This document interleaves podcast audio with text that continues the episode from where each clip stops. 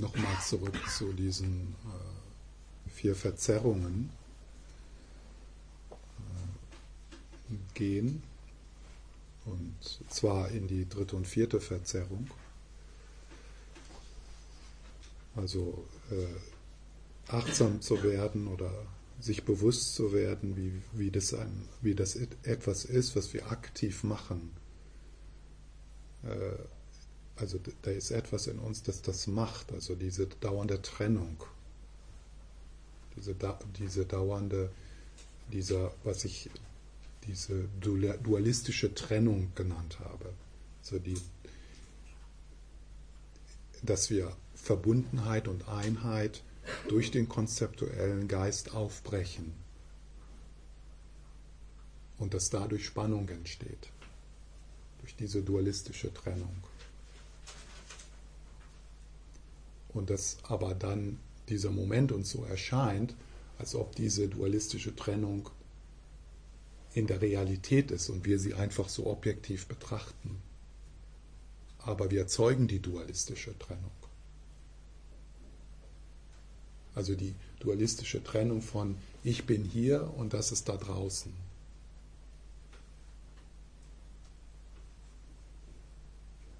Das ist so wie eine Welle, die sich aus dem Ozean erhebt. Da ist eine Welle und hier ist eine Welle und da ist eine Welle und hier ist eine Welle. Und dann plötzlich sagt die Welle ich. Diese Welle sagt ich. Und dann kommt es zu so einem Kollaps.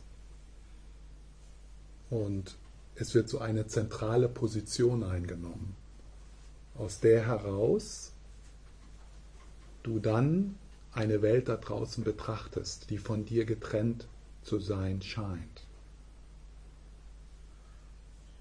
Also die Welle verliert durch das Wort Ich das Gefühl der Verbundenheit mit dem Ozean und das, das Gefühl der Verbundenheit mit all den anderen Wellen.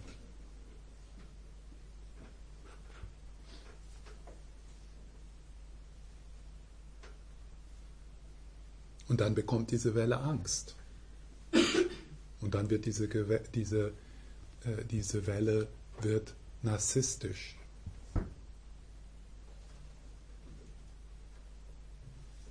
Je größer die Angst, desto gewalttätiger wird die Welle. Je stärker die Verengung, die Geistesverengung, die Herzensverengung durch größere Angst, desto gewalttätiger wird die Welle.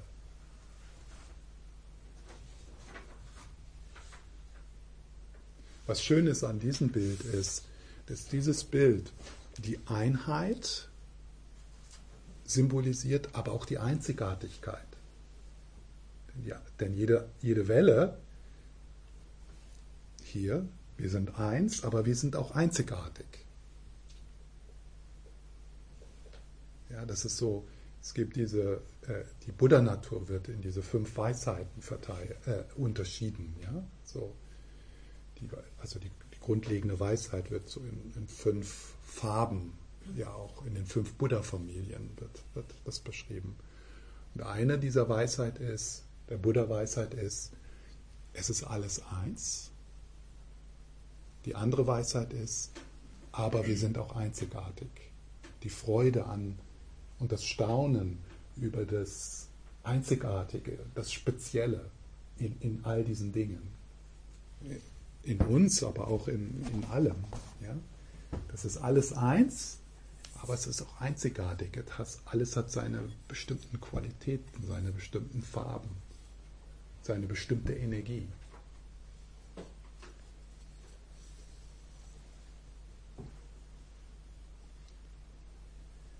Ja, und diese, äh, diese, diese Welle, die, äh, das ist eine konzeptuelle Funktion. Lama Sopa nennt das die reine Benennung. Es ist eine, eine, eine Funktion des konzeptuellen Geistes, der Trennung erschafft.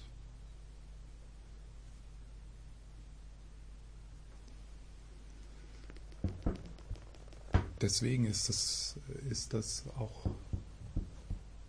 dadurch, dass das konzeptuell geschieht, äh, ist es nicht so, äh, geschieht es auch immer wieder so ganz natürlich, dass das sich auflöst. Also jetzt, wir brauchen nur auf den Berg zu gehen, dann löst sich diese Verspannung, das reaktive Ich löst sich etwas auf, ganz natürlich. Weil da ist nicht viel. Das ist nicht, dass man das zerstören muss oder dass man da groß was machen mit muss. Es ist ja fast nichts. Es sind Gedanken.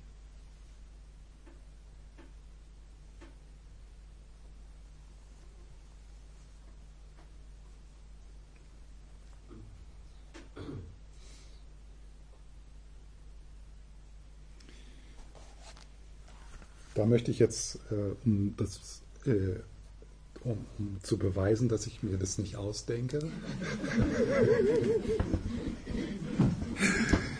ist nicht nur, äh, sondern ich meine, das, was ich jetzt gesagt habe, das findest du ja in jedem, in jedem äh, buddhistischen Buch, ja, in unterschiedlichen Worten. Nicht nur die äußeren Dinge sind leer von der soliden, objektiven Wirklichkeit. Ja? Die solide, objektive Wirklichkeit. Also das ist dieses materialistische Weltbild. Da draußen ist eine solide, objektive Welt, die darauf wartet, von uns beschrieben und objektiv betrachtet zu werden. Das hat der Newton gedacht.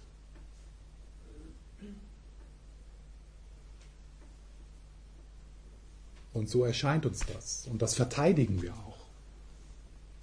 Sobald wir irgendwelche äh, Belehrungen hören oder äh, äh, wie so, das ist alles gar nicht so real, wie es uns erscheint, da wehrt sich irgendwas. Was, was? Aber das sind doch Kriege und das, ja, also das ist so, äh, sobald das so in Frage, vorsichtig in Frage gestellt wird, da ist sofort eine Rebellion in uns. Und dann verteidigen wir das Gehirn. Das kommt doch vom Gehirn.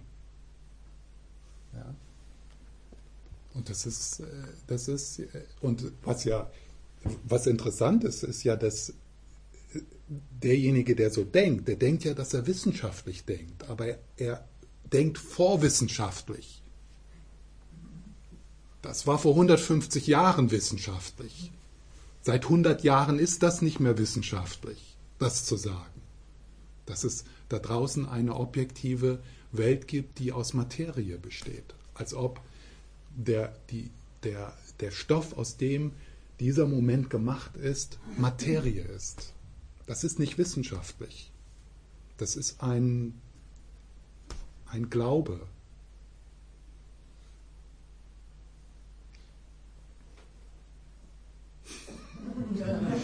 Was ist denn wissenschaftlich? Dass es da draußen keine vom Beobachter unabhängige Welt gibt. Das ist wissenschaftlich.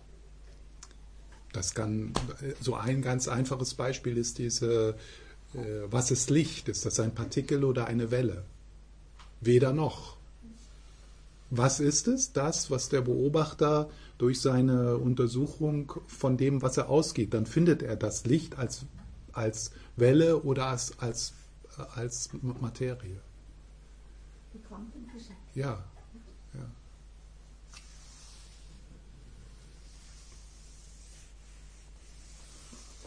So, nicht nur die äußeren Dinge sind leer von der soliden, objektiven Wirklichkeit, die wir auf sie projizieren. Ja, das ist das. Wir projizieren das und dann kommt das so weg. Äh, dann kommt das wieder zurück und dann vergessen wir, dass wir, dass wir das machen. Also das, es sieht, es sieht so aus für uns, als ob das so ist.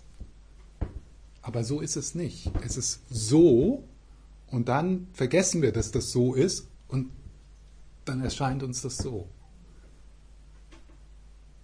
Sagen wir mal, wenn wir sagen, wow, das ist so schön.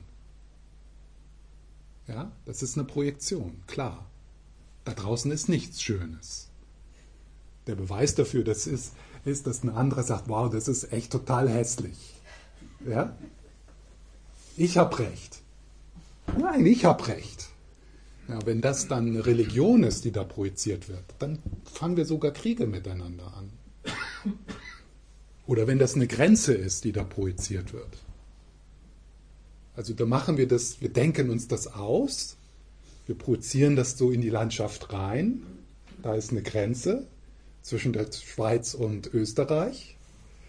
Die ist vollkommen ausgedacht. Ja. Du kannst da ja mal hingehen und gucken. Findest du nicht? Das existiert nur in unseren Köpfen. Und dann das, was in unseren Köpfen nur interessiert, wird dann die Grundlage für einen Krieg. Die Österreicher gegen die Schweizer.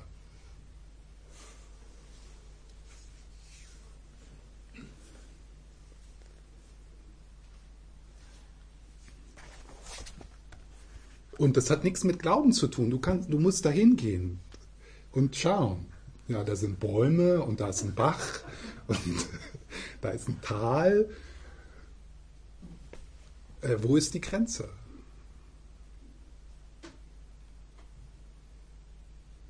Und die scheint, äh, die scheint real zu sein, einfach durch die Tatsache, dass wir da gemeinsam diese Illusion aufrechterhalten. Also es ist dann nicht nur ein privater Traum, sondern das ist, das wird stabiler, weil das ein kollektiver Traum ist, eine kollektive Projektion. Deswegen funktioniert das. Ja? Es funktioniert ja. Aber es funktioniert, weil wir kollektiv Ja zu dieser Projektion sagen.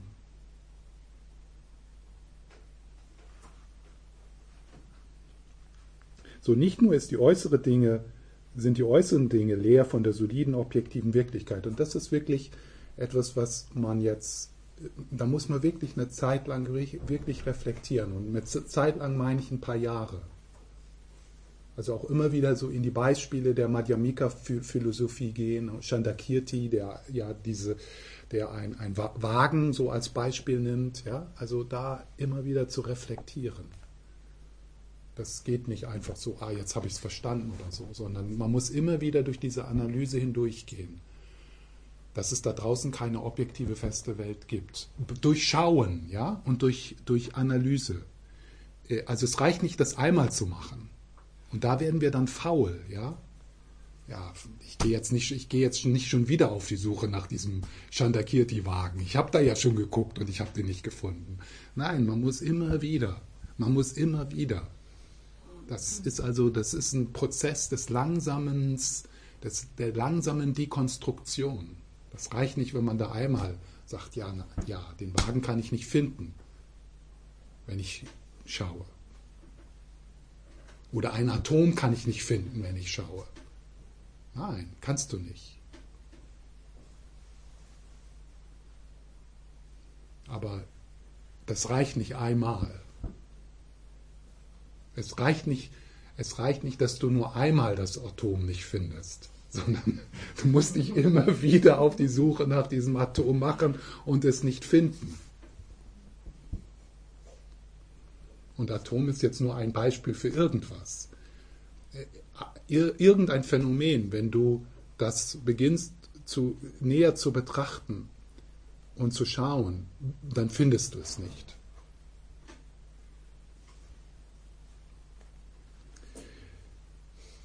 Das Gleiche gilt auch für unser inneres Selbstgefühl. Und da wird es noch. Deswegen hat Chandakirti nicht als Beispiel dass, äh, also Chandakirti ist so ein äh, indischer Master, der also die, die, einen Kommentar auf die Belehrung von Nagarjuna geschrieben hat. Ähm, deswegen hat Chandakirti einen Wagen als Beispiel genommen. Und nicht das, äh, äh, das reaktive Ich. Äh, weil das, äh, weil das reaktive Ich sich wehrt. Wie du das jetzt spürst, wenn ich jetzt weiterlese. Ja? Das gleiche gilt auch für, unsere, für unser inneres Selbstgefühl. Instinktiv haben wir das Gefühl, dass wir als etwas sehr Wirkliches Bestimmtes und Körperliches existieren. Es etwas sehr Wirkliches, Bestimmtes, Körperliches, Lokalisiertes existiert. Es als etwas Lokalisiertes. lokalisiert in Zeit und Raum. So wie die Welle, die sich lokalisiert. Sie ist ja auch eine Welle, also ich, das hier wird nicht deine Persönlichkeit angegriffen, deine, deine, deine persönlichen Traumata, die werden nicht angegriffen. Ja, die existieren.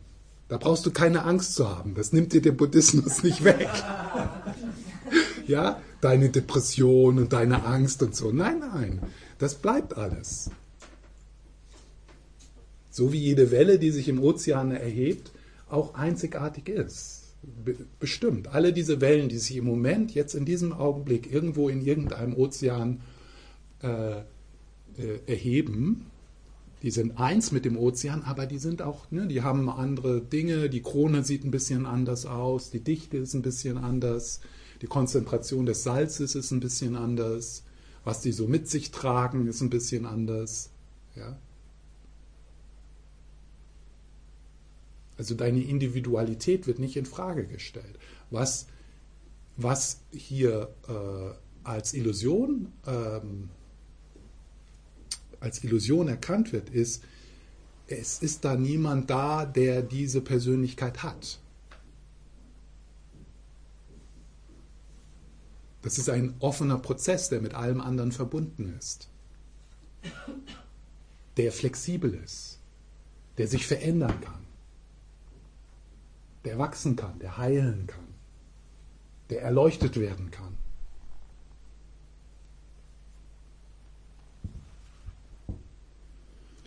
Instinktiv haben wir das Gefühl, dass wir etwas Wirkliches, Bestimmtes und dass wir als etwas Wirkliches, Bestimmtes und Körperliches existieren. Es gibt für uns überhaupt keinen Zweifel an diesem wirklichen Ich und es scheint uns absurd, es für ein Trugbild zu halten. Es scheint uns absurd, es für ein Trugbild zu halten. Es scheint uns absurd, dass das, wo wir ja instinktiv jeden Augenblick, auch jetzt davon ausgehen, dass du irgendwo hinter deinen Augen sitzt und auf eine Welt da draußen schaust. Das scheint absurd, das in Frage zu stellen.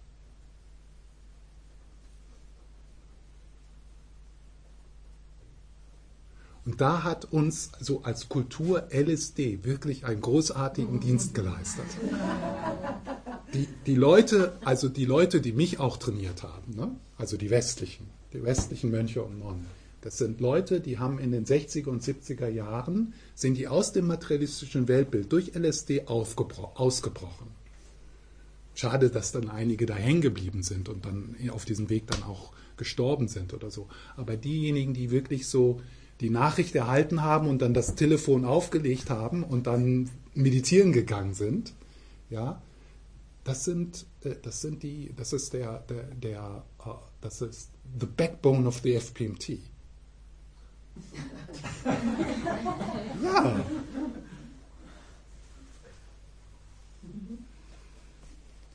Wir würden hier nicht sitzen ohne LSD. Aber die Das- das- starkes Selbst, ja. Die hatten ein gesundes, starkes Selbst, weil sonst ist es ja nicht möglich. Ja, ich sage jetzt nicht, dass wir alle LSD nehmen sollen oder so. Also, Nein, ich meine nur, also wenn du auf diesen Weg gehst, muss ja schon was gut, eine gute Basis muss ja schon da sein. Meinst du nicht? äh, ja, es, es muss eine, eine Sehnsucht. Das, nee, aber äh, ähm, es, muss, es muss nicht ein gesundes Selbst da sein, sondern was, was, was da sein muss, ist eine, eine, eine, ein, Pers ein Persönlichkeitsprozess, der über Ressourcen verfügt. Ja. Weil sonst landest du in der Psychiatrie. Ja, ja, ja, ja. Also äh, es ist nicht so, dass man da ein gesundes Selbst aufbaut und das dann äh, äh, wieder kaputt machen muss, äh, sondern ähm, was, wa- was wir auf dem Weg au- auch beachten müssen, ist, äh, dass es wichtig ist, deine Ressourcen zu stärken. Also eine, sagen wir mal, eine gesunde Persönlichkeit zu entwickeln, eine, eine gesunde, eine stabile Struktur, ja, die, eine, eine gesunde Struktur, die ihren Raum sauber halten kann, die dafür sorgt, dass äh, die, die, also die, die für dich sorgen kann und die dich ernähren kann und ja, eine gesunde Persönlichkeit. Ja, das ist wichtig. Hm.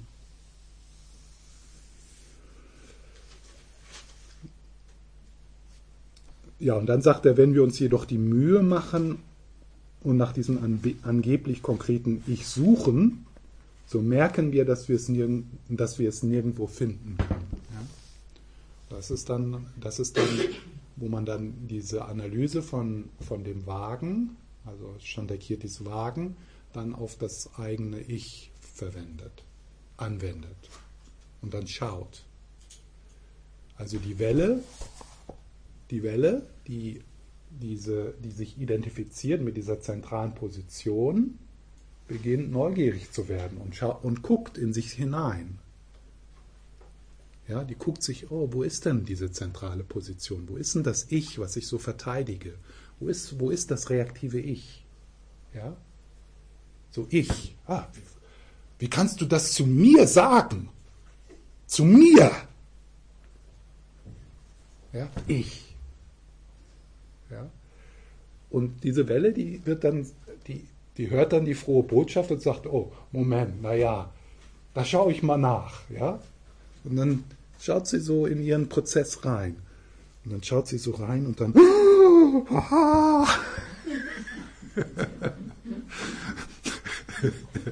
dann wieder, dann geht sie schnell wieder, schnell wieder da hoch in den Schaum. Ja? Und dann aber schaut sie wieder. Ja? Und dann, oh! also das ist so das klare Lichtgeist, ja. Der, also man schaut ja in den klaren Lichtgeist des Todes. Man schaut nicht in, also das, was du dann findest, ist nicht nichts.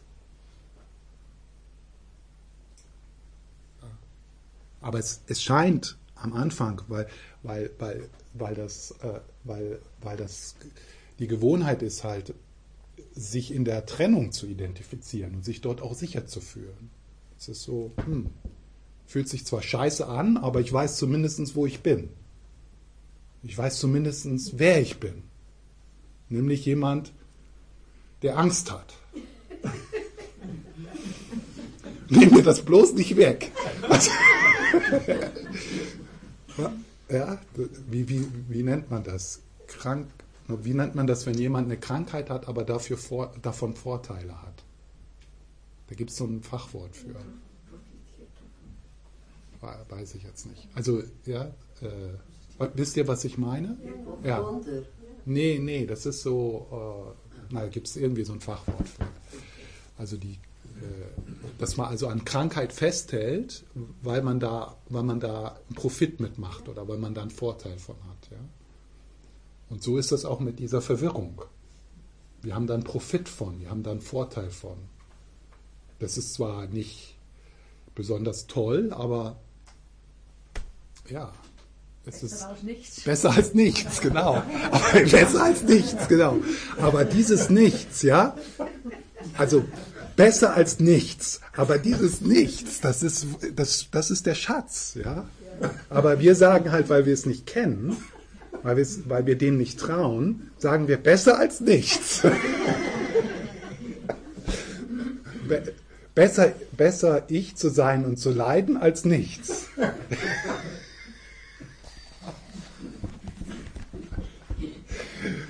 Schön, wenn man so mit Sprache spielen kann. Das kann ich im Englischen nicht. Ja, und dann sagt er, wir sind so an die scheinbar konkreten Erscheinungen von Dingen, einschließlich unser Selbst, so gewöhnt, dass es uns nicht einfach ist, umzuschalten und eine lockere, entspanntere Sichtweise anzunehmen. Ja? Eine lockere, entspanntere Sichtweise. Also das ist so, äh, es ist nicht so, dass wir dass sich alle unsere Sichtweisen dann auflösen, sondern wir werden ja dann immer noch äh, also diese gesunde Struktur haben. Die gesunde Struktur, die wird sogar noch gesünder. Also die, die gesundeste Persönlichkeit ist ein Buddha. Also durch die Auflösung des reaktiven Ich, reaktiven Ich wird ja deine Persönlichkeitsstruktur immer kreativer, immer gesünder, immer äh, kraftvoller. Äh, aber es, ja, also diese lockere, entspanntere Sichtweise, das heißt also, wir, es gibt dann nichts mehr zu verteidigen. Wir müssen dann zum Beispiel äh, unsere buddhistische Sichtweise nicht mehr verteidigen. Wir erkennen das als unsere Perspektive, die hilfreich für uns ist, aber wir werden nicht, wir sind nicht, äh, wir sind nicht reaktiv, wir sind nicht, wir regen uns nicht auf, wir, wir müssen nicht im Recht sein, sondern wir können unsere, unsere Position locker und entspannt, locker, weil wir sie als Sichtweise erkennen.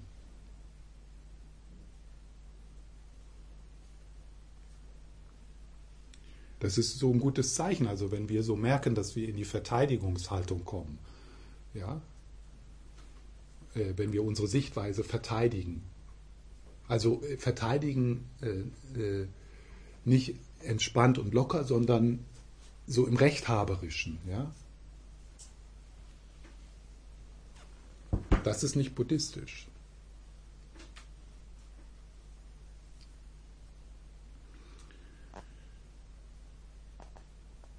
Unser Ego, und hier gibt er so eine kleine Definition von, was er mit Ego meint. In diesem Zusammenhang ist damit der neurotische Geist, Geist gemeint, der als Unterstützung zu, an einer soliden Identität festhält. Der neurotische Geist, der als Unterstützung an einer soliden Identität festhält. Und das kann man spüren. Das ist so eine Kontraktion, die sich durch den Körper und Geist zieht.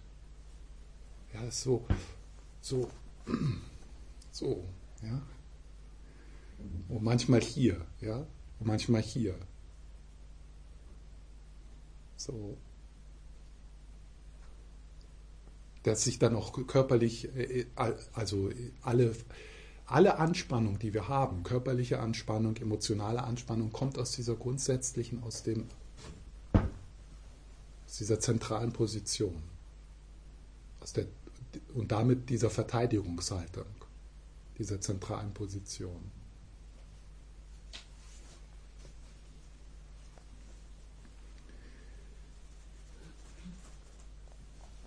Also dieses Ego hat sehr viel Kraft und bekämpft jede Ansicht, die seine Sicherheit bedroht. Es fühlt sich sehr irritiert, wenn davon gesprochen wird, dass das Ich, wie überhaupt alles, eine Bezeichnung des begrifflichen Denkens ist. Es fühlt sich sehr irritiert, wenn davon gesprochen wird, dass das Ich, wie überhaupt alles, alles, eine Bezeichnung des begrifflichen Denkens ist. Lama Sopa nennt, nennt das eine reine Benennung ist, merely labeled. Da fühlen wir uns irritiert, weil wir immer alles so ernst nehmen.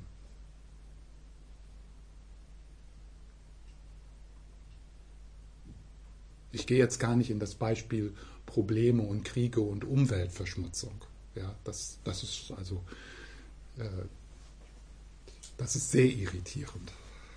Und ich will ja nicht mit 25 irritierten Mini-Ichs in einem Raum sitzen.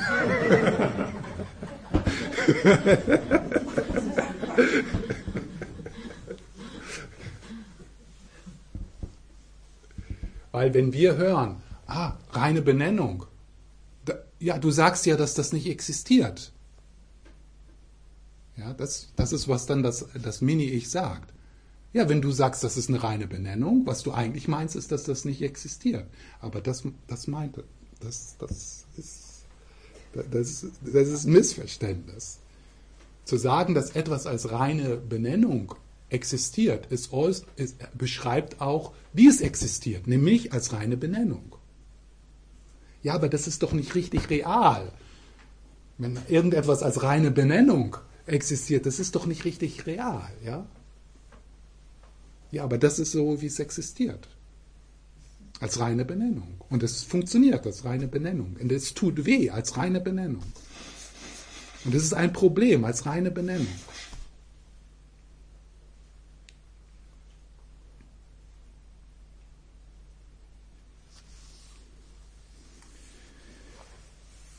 Wir sollten uns, und deswegen habe ich also jetzt, das war jetzt eigentlich alles Vorbereitung auf diesen Satz.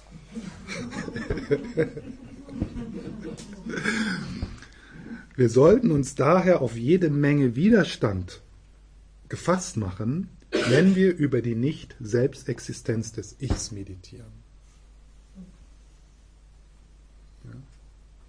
Und dieser Widerstand kann sich ausdrücken in, ah, das ist nur Philosophie, das hat überhaupt nichts mit meinem Leben zu tun, das ist viel zu kompliziert, das verstehe ich nicht, das hilft mir auch nicht mit meiner Angst. Und das haben sich sowieso nur irgendwelche Männer in Tibet ausgedacht. Oh, ich verstehe das nicht, ich bin nicht klug genug, ich kann das nicht verstehen, das ist so kompliziert. Und interessiert mich auch nicht, was hat das mit meiner Beziehung zu tun, mit meinem Alltag. Ja? So, alle, oder dann äh, ein paar Jahre vielleicht noch mal im Rattenrennen mitmachen. Ja? Äh, um das zu vermeiden, ja, um das einfach zu vermeiden, da wirklich sich hinzusetzen und zu schauen. Das zu überprüfen. Und nicht so dieser, dieser, der, der das, äh, die, das äh, reaktive Ich wird versuchen, Rauchbomben zu schmeißen, ja? In allen möglichen Arten. Dann, ja, dann auch, was das reaktive Ich auch macht, es zweifelt einfach die Lehre an. Ja, na, guck mal, der, der ist ja immer noch angehaftet. Der redet von nicht ich und äh, ist immer noch an Schokolade angehaftet. Also das, da höre ich gar nicht mehr hin. Ja? Oder man kann auch dann, dann geht man in ein Kloster irgendwo in, in, in, in Kathmandu oder so und sieht, wie es da wirklich abgeht. Und dann sagt man, nee, scheiße, da glaube ich, das, da schaue ich gar nicht mehr hin, da meditiere ich gar nicht mehr. Guck doch, wie die leben. Also all diese, diese Dinge, die das, äh, äh, das äh, reaktive Ich macht um, am Erleben, also verzweifelt, verzweifelt, verzweifelt versucht, sich aufrechtzuerhalten. Und dann, wenn es wirklich ans Eingemachte geht, also wenn, wenn man wirklich dort schaut, dann ist das wie Sterben. Also da sollte man dann tatsächlich Angst erwarten, Panik. Also wenn du, wenn du beginnst wirklich in die Weite, in das Bodenlose zu schauen, deswegen habe ich in dieser Meditation gerade gesagt, das kann sein, wenn man sich so ein bisschen entspannt dort und so in die Stille hört, dass da so ein Zusammenziehen ist. So, ja, so dann guckt man so ein bisschen und, ja, nee, da will ich doch nicht loslassen. Ja? Und, und es ist diese Angst, diese Panik, die dann auch immer wieder im Todesprozess auf, aufbrechen wird. Also in jeder, äh, der Todesprozess wird ja beschrieben in diesen acht Stufen der Auflösung. Ja? Und jede dieser Auflösungen ist so ein bisschen, also kann mit wirklicher Panik verbunden sein, aber es ist mit, dieser, mit diesem Festhalten wollen. Und dann ist das aber nicht mehr möglich, weil die Kraft nicht mehr da ist, festzuhalten. Und das kann Panik aus. Äh, also das ist dann, das ist dann dieser Widerstand, dieses Kämpfen, dieses Festhalten wollen. Wenn da nicht mehr der Sorge, die Sorge darüber ist, äh, was andere über mich denken, wie ich erscheine. Was für einen Grund habe ich dann noch zu meiner Arbeit zu gehen? Also da, können, da kann so ein Gefühl sein, ja, dann werde ich irgendwie, äh, dann ist da kein Impuls mehr, irgendetwas zu tun. Und das ist aber nicht die Erfahrung, weil es gibt einen anderen Impuls, etwas zu tun, und das ist Kreativität und Mitgefühl und Freude. Das heißt also, es kann sein, dass da so erstmal so ein Moment der Entspannung ist und so Erholung, also ja, jetzt erstmal ausruhen, aber dann, wenn sich das reaktive Ich wirklich entspannt hat, dann kommt aus, dem, aus diesem Raum, den du da gerade beschreibst, kommt das, die natürliche Intelligenz deiner Buddha-Natur, die innewohnende Intelligenz, und eine dieser fünf Intelligenzen, eine andere, zwei habe ich ja schon genannt, genannt, eine andere Intelligenz ist, dass etwas in dir schon weiß, was das Beste ist, in diesem Moment zu tun, zum Wohle aller. Irgendetwas in dir weiß das schon, rechts oder links. Weiß das schon. Ja, rechts, das ist die Richtung zum, Wo zum Wohle aller. Das heißt also, in dieser Entspannung, in diesem Raum, aus diesem äh, Entspannung, aus dieser Raum, kommt nicht nichts, sondern heilsame Handlung. Und das ist natürlich, äh, das ist nicht so einfach, dem zu vertrauen, weil wir so gewohnt sind, dass wir zur Arbeit geprügelt werden müssen. Dass in allem, was wir tun, irgendwo die acht weltlichen Dharmas sind. Also die, dass die acht weltlichen Dharmas die Grundlage unserer Handlungen sind. Und wenn das wegfällt, wenn die acht weltlichen Dharmas wegfallen, da kann schon so ein Moment sein, ja, dann löst sich alles auf und dann weiß ich gar nicht mehr, was zu tun ist und dann verliere ich alle meine, äh, meine Fähigkeiten und, und das ist ja nicht so. Deine Fähigkeiten, die stehen dir dann genauso zur Verfügung und alles, was du gelernt hast, dein Beruf und dein, dein Wissen, all das steht zur Verfügung. Es ist nur nie, niemand mehr da, der die hat. Aber die sind noch alle da. Und der Impuls, der dann diese Fähigkeiten, die du gelernt hast, sagen wir mal dein Beruf, ja, wie man Möbel macht oder wie man Computer benutzt, äh, wird dann nicht mehr genutzt aus der, aus, dem, aus der Sichtweise des reaktiven Ichs. Also was denken andere von mir und ich muss doch erfolgreich sein, ich muss doch in die Pensionskasse einzahlen.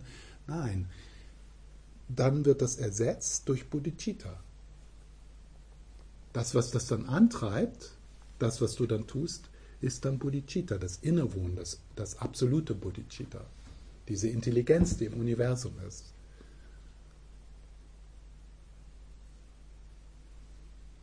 Das ist wichtig, dieser Punkt. Das kann ein großes Hindernis sein. Äh, äh, so einer anderen, einer anderen, einer anderen Entscheidungsebene beginnen zu vertrauen eine Ebene, die tiefer ist. Vielleicht würde man so sagen, das ist mein, wie nennt man das, Intuition. Ja? Also manchmal sind wir ja da schon so im Kontakt. So die Intuition sagt, ja, ich sollte eigentlich Biologie studieren. Aber das reaktive Ich sagt, das ja geformt ist auch von deiner Familie, nee, Jura. Weil da kannst du mehr Geld machen, das ist sicher. Wenn du Biologie studierst, wirst du arbeitslos.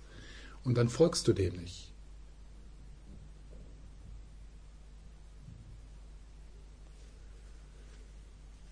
Und das ist tatsächlich, und das ist, was, was wie ein Buddha beschrieben wird. Der, ein Buddha handelt spontan, ohne nachzudenken. Der, der handelt nicht aus, also Lama Sopa, der handelt nicht aus Reflexion und Vor- und Nachteile abwiegen und was sage ich dem jetzt und, und so. Nein. Alles, was aus diesem Raum kommt, der Lama Sopa genannt wird, jeder Satz, jede Handlung ist Ausdruck der Intelligenz der Buddha-Natur und ist auf jeden Fall heilsam.